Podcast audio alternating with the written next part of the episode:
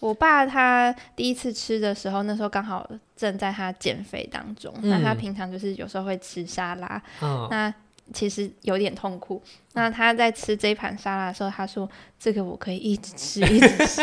”那你跟他说：“爸爸，你这样一直吃，你就没办法减肥了。”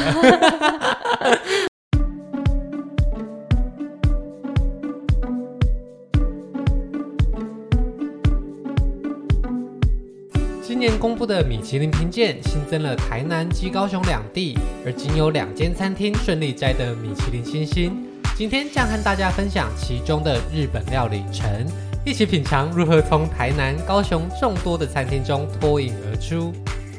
大家好，我是主持人 Shane，那么欢迎今天的来宾小涛。大家好，我是小涛。上次我们跟小涛有聊到米其林的各间餐厅，那其中他就有提到说，有一间餐厅是他非常非常喜欢，而且截至目前为止还不算特别难定位餐厅。好，那也就是我们今天的主角啦。那我们今天要介绍的餐厅呢，叫做陈秀。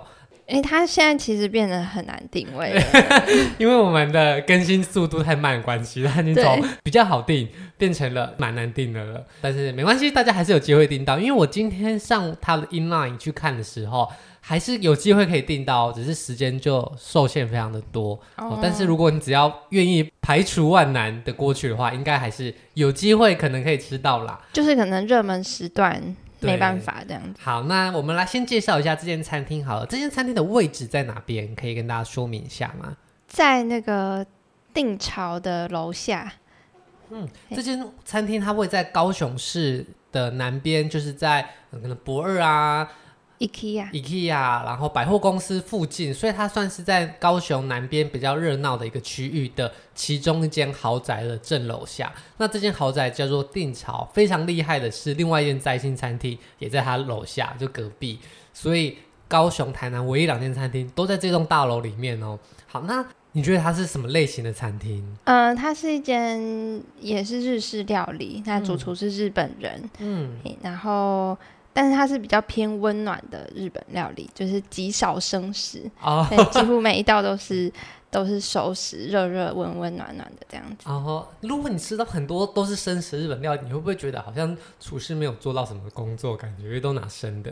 哎、欸，其实不会，因为日本料理它本来就是呃食材用的很好，嗯，对，所以就是有些食材吃生的其实也很棒，只是说因为我个人偏向。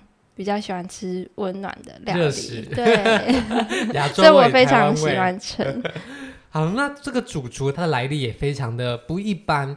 主厨藤本祥一呢，就像刚刚小涛说了，他是日本人哦，而且根据网络上的资料，就是他们官网啦，他其实高中并不是学料理的，而是在汽车的维修公司工作，后来才转换跑道跑来学厨艺。那他一开始就是在日本的京都学习日本料理，后来。二零一五年到了日本的其中一间米其林餐厅叫船，在那边工作了一阵子，跟那边的主厨学习。到了二零二零年，从东京转调到高雄，开设了船的姐妹店，叫做陈。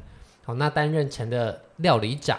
这间陈的餐厅呢，也在二零二二年的时候摘得了米其林的星星。那你会怎么形容这一间餐厅呢？对你来说？是一个比较高冷的米其林餐厅的感觉吗？还是你觉得它有点像是之前介绍的你蹦一样，像是跟好朋友一起相聚聚会的餐厅？它可能没有像你蹦那么随性，但是其实他在里面吃饭也是算很自在。嗯、刚开始进去的时候，呃，会觉得哎，好像都是有一种日本人的氛围，很拘谨，但其实他们每个人都很亲切。嗯、对，就是坐久了就不会让你有那种。比较不自在的感觉。那整体吃下来，他们也都是很服务很好，就是会一直关心你，就是各种状况。对对对对。那它是就像刚刚讲的，大部分都是熟食。那它运用各种海鲜食材，比如说龙虾、干贝、鲍鱼、鳗鱼，虽然都是。日本料理很常见的食材啦，但是它就是处理的很好，例如说它搭配的酱汁、口味等等。嗯嗯，所以它并不是那种会觉得需要盛装出席的那种很很高不可攀的感觉了。呃，其实应应该是不用，不过它有规定，就是要穿不能露脚趾的鞋，基本的还是高雄最爱拖鞋，可能还是不行。然后，但是你至少不用穿礼服、西装或者是洋装，你其实穿一般的外出服就可以进去了。对，可以进去。那你要穿那样，其实也可以。也是有这样子的人，特别是从台北下来的。好，那你可以跟我们介绍一下你跟餐厅的第一次接触是什么样吗？呃，第一次去的时候，我就是用 inline 订的，然后那时候还蛮好订的。嗯，嘿，那进去的时候，就像我刚刚讲的，就是会有一点拘谨的感觉。嗯、但其实后来他们就是都很亲切，然后就慢慢的变，熟了。对，然后嗯、呃，那一次整体就是。因为很久了，印象中是非常好吃。但我回家的时候呢，我就 po 在我的 IG 上，嗯，然后主厨就看到了，哦，对，然后他就主动跟我说：“谢谢你们今天来啊，用就是用我们两个都不是很熟悉的英文 在 对话，两个人都用各自的英文来跟彼此沟通。”对，然后我就很谢谢他那一天晚上，就是整个晚上都很美好的食物这样子。然后他就说：“你以后如果想要。”呃，定位的话，我可以帮忙哦。我就是喜出望外，然后之后我就一直利用这个，利用主厨，然后来帮我定一些比较热门的时段，这样。所以你现在都是在 IG 上私讯主厨说要定位吗？大部分是。天哪，那你那时候要用什么 hashtag 才能够吸引到主厨的啊？我没有用任何 hashtag。那你有把餐厅打卡？定位在，然后就是定位在那间餐厅。对对，他就会看。可是因为最最近就是很难定，我觉得主厨应该是不会再没有再开 IG，他就顶多按个爱心这样。对对对。所以当时你第一次吃的时候，应该也是他们开幕不久的时候咯。呃，应该开幕有一阵子了，哎，只是可能在高雄，我觉得他们的市场可能比较小。嗯，对，所以主厨就是会特别的。呃，关心顾客的感受，对，就是大刚开店的时候都会比较认真看 Google 评论跟 IG 评论。对对对，他就跟我说，诶、欸、，I feel you a good customer 这样子，用我们生硬的英文。那我们拿再来问一下小涛是如何让主厨 feel good 的？其实我也没有做什么，就是可能每一道我真的都诚心的吃得很开心。不过其实蛮厉害的是，刚刚介绍这间店呢、啊，对于高雄人那个时候来说，的确算是比较没有那么常见的餐厅，或是没有办法那么容易进去，是因为它餐点的价位其实也是比较高的，偏高。对。那目前它的价格一克是三千五百块钱，好，那还要额外加一成服务费，这是基本的套餐。那如果你要搭配它额外的酒单或是茶单的话，是加一千五百块哦。那加一千五百块也是要加一层服务费，那其中都还有再额外加价的选项，我们等下也会跟大家说明。所以其实这个餐点的费用并不便宜。那对于你来说，如果你曾都没有听过其他人的介绍，你怎么会突然就愿意花四五千块去吃一间你不曾去过餐厅？你对他的信心开始是从何而来啊？嗯。在去一家一家餐厅之前，我会很仔细看他的评论，跟他出菜的那些照片。嗯、对，虽然很表面，但是因为我比较喜欢那种明确的食材，搭配就是一点点的调味，这样。那成的话，感觉给我的感觉风格可能就是类似这样，所以我就是会想要去试试看。嗯、那也不出我所料，就是。呃，第一次去吃之后，我就是会觉得这整个都是我喜欢的风格。所以那种呃食材已经变成不是它原本的样子，那种很厉害的结构的料理，就比较不是你的菜。我会很痛苦。比方说，我们以后要介绍的其他米其林餐厅。对。如果想要听一下小到痛苦的经历，也可以嗯锁定我们的节目，我们接下来也会带来他的分享。哦，陈就如他所说的，他的照片其实就是呈现他料理的方式是比较。食谱可能更凸显食材原味的，所以你是可以从照片就感受到这个食物的美味程度的那种，有那种感应，是不是？还是会有那个食物啦。哦，那这间餐厅定位的方式，其实目前来说都依然还是透过他们官方的定位系统，也就是可能很多餐厅也常使用的 inline。哦，那它是每天都会更新三十天后的定位吧？哎，还是每一天？每个月有一天会公布下个月的，没有没有，他他应该是公布下两个礼拜的，嗯，对，应该是每个礼拜二，大家可以注意一下。嗯，好，那我们接下来就要介绍到这间餐厅喽。那我们先跟大家分享一下，进去一间餐厅吃饭的时候，其实你的餐厅体验可能从踏进门的那一步就开始了。那你刚走进这个门，推开这个门的时候，这间餐厅它的内部的样子，可以跟大家先说明一下吗？嗯、呃，你依照地址到那个城的餐厅楼下的时候，其实可能一开始会看不到门。嗯，没错，只看到呃一些树。树啊、墙壁啊、对工地啊，墙壁。对，还有工地，定朝的工地，对，豪宅还没完工。对，然后就是进去以后，一楼的话会有一个感应门，嗯，然后你就是会有一点一头雾水进去，真的是这里吗的感觉。嗯、那走到二楼的时候，就是会有一些呃服务人员在欢迎你，跟你鞠躬这样子，嗯嗯。那一楼，我记得外面应该是有人接待的吧，对不对？一楼吗？大概只有六点半的那一刻。嗯，就是对餐厅刚开始的时候，会有人在那边说：“哎，可能定位的人可以从这边指引大家走。”对。那如果你今天不是在大家入座时刻，可能一楼外面是没有，可能真的就是会找不到。而且这间餐厅呢，它其实就跟我们想象中那种。很高级日式料理，我觉得蛮符合大家的想象的。它的餐厅的整体的色调，入口处是比较深色、比较暗色的那种暗暗的地方，进去就让你觉得好像很神秘、很高级的感觉。而且餐厅不是在一楼，而是在一楼的一个小小的日式的玄关之后，你要坐电梯或是走楼梯到二楼。然后那到二楼之后，那里的服务人员就会很热情的接待你。然后等到餐厅的门一打开之后，里面就是非常大量的原木质的。呃，不管是装潢啊，或者是它的桌椅也好，都是那种很日式、很多木头那种温暖的感觉。所以进去的时候，其实你就很明确感觉到，这就是一家高级的日本料理店。而且我记得进去的时候，你跟那些服务人员都超熟的，他们就会说：“哎，你又来了，或什么什么之类的。”因为就是已经去很多次，我真的很爱，所以大概每个月都会去个一两次。嗯，而且服务人员其实我记得都蛮高蛮帅的。对，还不错。他们会挑选过，就是接待人可能。我觉得有哎、欸，嗯，应该有。那进去之后呢，它里面就有一些座位。那它的座位其实有分成，就靠近料理区的，跟在旁边的桌椅区。哦，主要是这两类。那你有没有比较偏好哪一种位置？嗯，其实我比较喜欢坐在面向料理区，类似板前的位置。嗯，嗯，如果你坐在那边的话，那边的人会跟你聊天吗？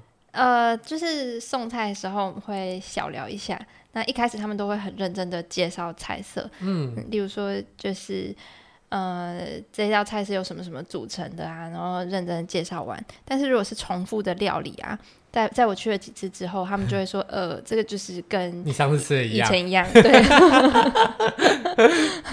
就是老客人的熟客，他们可能就不会那么的拘谨。对对对。但如果你是新客的话，他们还是会很详细，就是拿出他们的米其林的态度，跟你很详细的介绍每一道菜的风格跟食材，这样子对不对？对，我曾经就是直接称赞他们。搭的有一杯茶很好喝，然后我就喝了一口，说好好喝哦。结果那个你刚刚说很高很帅的那个，嗯、就说这是我搭的，他就很高兴，就是说哎，这个是他的组合，他的 idea 就对了。对对对。所以你们其实很多时候对话都会像是朋友一样，嗯、就是有什么值得开心的，都会很直接跟大家分享。对，他其实真的不用到很拘谨的一家店，嗯、其实就跟你蹦一样而已。那时候去的时候，其实那边的工作人员都是跟你很熟，嗯、所以你们。都会进行很日常的聊天，对，还是这也是你喜欢的餐厅的其中一个元素。其实也是，就是吃饭就是要放轻松嘛。嗯，嗯没错。那后来就会开始进入点餐。那其实呢，它的菜色就是一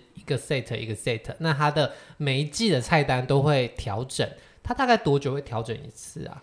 好像大概三四个月吧。嗯，嗯所以它其实也是一季有一个菜单。那每一次的菜单呢，都会有一些差别的地方。不过，如果你有什么不吃的东西，其实是可以在定位时候先预先跟他们说的哦。只是如果当天可能就没有办法做太多的调整，或者是你有太多不吃的东西，可能他们也会比较难端出合适的菜色给你。大多数人到这样子的餐厅吃饭的时候，可能也会想要搭配一些饮料。那最常见的就是搭配酒单。那他们的酒单呢，其实也是有分大的跟小的组合，对不对？对。那它的大的组合是几杯呢？它的整个组合是五杯。那你若不想喝那么多酒，你也可以点三杯。不过如果是搭茶的话，就是都是五杯这样子。嗯嗯，那搭五杯跟三杯的价格也是不太一样。诶、欸，三杯就是九百块，然后五杯就是一千五百块。那你如果特别喜欢其中哪一杯的话，其实是可以单点的。哦，对，那它的搭配的酒的种类其实也会根据料理而不一样嘛，对不对？嗯，对，就是他们会。例如说前菜一两道，然后中间主餐的部分都会搭不一样的酒，日式的酒，例如说清酒或者是红酒，那最后可能会有一个甜酒这样。嗯，嗯，所以它的酒类的样式也是比较多的。哦，那如果不喜欢喝酒的人就可以点茶类。哦，那茶类一样也是一千五百块加一层服务费。不过还有一个很特别的是，它有一个加点的选项。就是加点辅饭，可以跟我们分享介绍一下，这跟一般的套餐有什么不一样吗？一般的辅饭可能就是它其实每一个餐点都会搭配两种辅饭，嗯，那你如果要升级辅饭的话，它就会把其中一种辅饭升级为一种。诶，可能食材更高级的腐饭，但是好像要加价几百块这样子。哦，嗯，所以即便你没有加价，它也是有腐饭的，也是两种材料不一样。对，OK，那所以这个就是它大概点餐的环节啦。那等一下我们会来细部的介绍一下它的菜色。好，那刚刚提到它每一季啊都会更换不一样的餐点，不过它有一个菜色是每一次都一定会出现的。那这个菜色叫做野菜沙拉。那这个野菜沙拉跟一般的沙拉有没有什么不一样？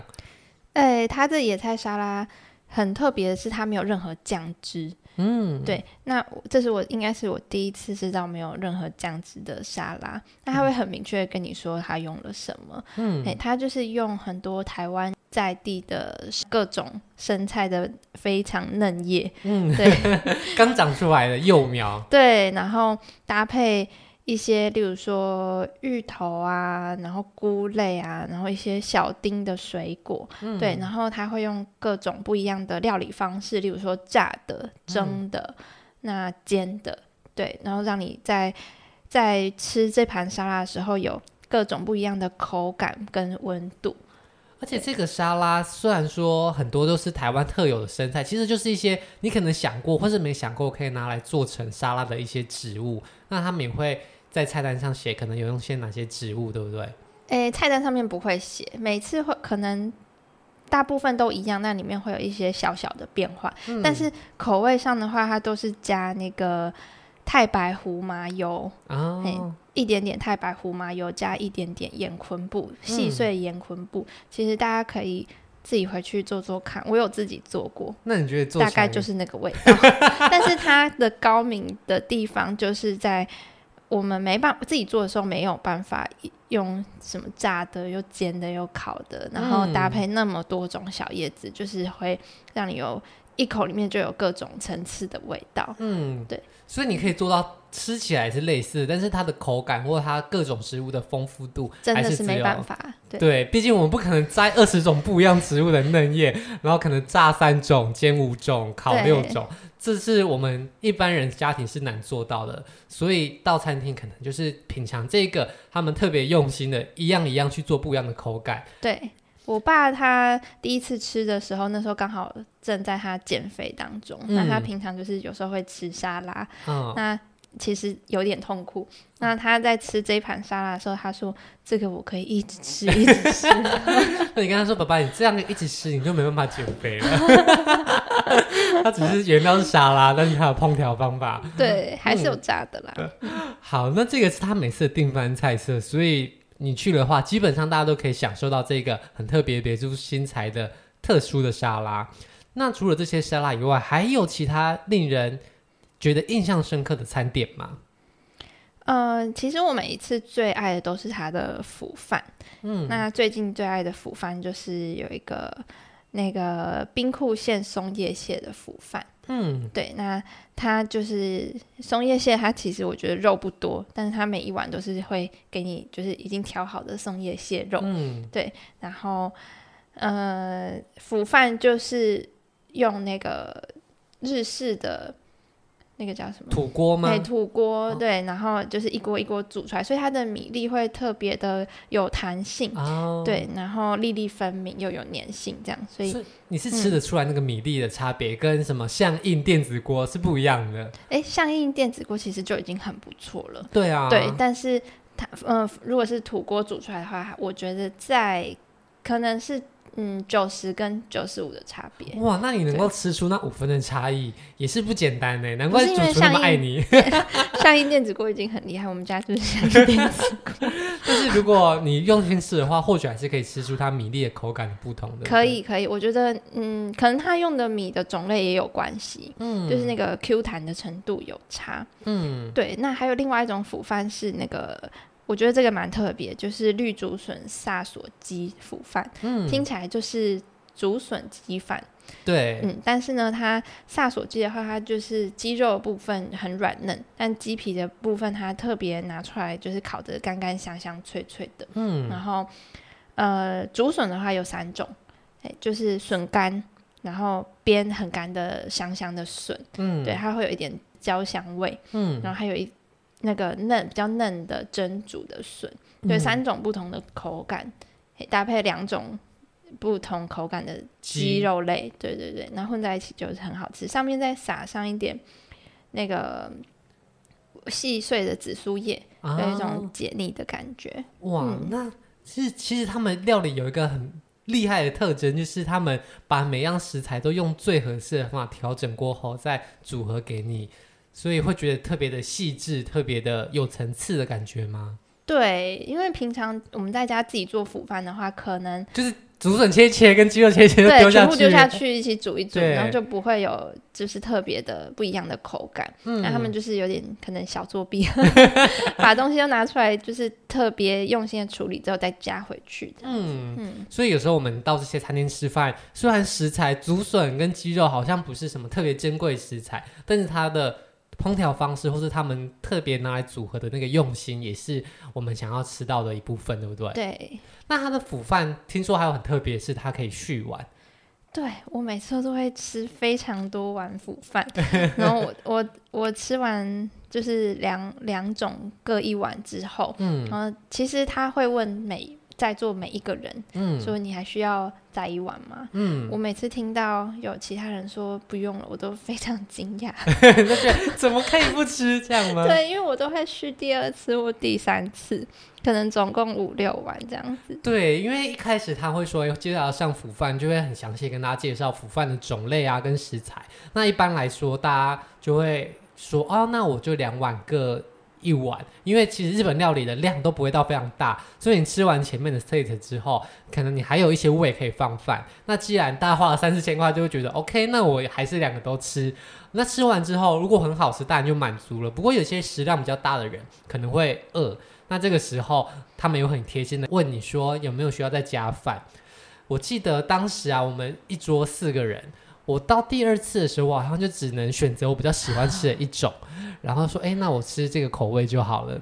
你可能没有特别空着肚子啊。其实我每次去吃，我中午都会就是特别吃少一点。对 所以你就当时就跟他说，好，那你两个各一碗。而且我记得后来他还在来问说，哎，那大家有吃饱的时候，你就是那边羞赧怯生生跟他说，嗯，好像就是他可能因为跟他很熟了，他马上就。读懂你要在第三碗的意思，所以当那一餐你就吃了六碗饭呢。嗯，对。虽然说他的碗可能不像是一般家庭吃的碗那么大装那么满，可是至少也是有一般的米饭量的六七成。嗯嗯，能够吃到六碗也是非常的厉害。哦，不过也能证明他们的腐饭真的非常的好吃，有合你的胃口啦。有，很值得。而且他腐饭还会附一碗味增汤。哦，对，那个味增汤也很好喝。对，它味增汤也是非常浓厚的感觉，我觉得。嗯。虽然说它里面没有说很多什么料，就是那种很纯朴的味增汤。嗯。不过它的味道就是那种很日式、很正宗的，有点咸的 味增汤的感觉。嗯，我觉得日式的汤底很奇妙，就是它好像没有加什么，可是层次就很丰富，像它。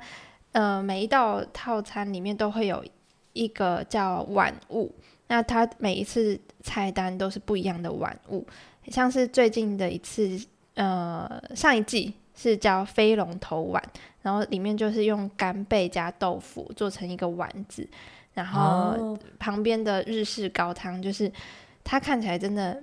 嗯，好像就是一般的汤，但你喝下去之后，就是会觉得它真的很高深的那种日式高汤，就喝下去就有那个小当家的宇宙跟星河在旁边转的感觉。对对对对对，有那种感觉。乍看之下，你以为是便当店的萝卜排骨汤，有一点像。对，但是你喝下去发现，哎，真的不一样哦，层次很高。所以光是白饭呢跟高汤就带给一般去的食客呢有非常多惊艳的感受了。好，那我们之后呢会再介绍更多他其他的料理，以及在这边餐厅用餐之后还有什么特别的惊喜。除此之外呢，秀最近还有举办一个很厉害的活动，是跟台北非常知名的也是米其林的餐厅联名。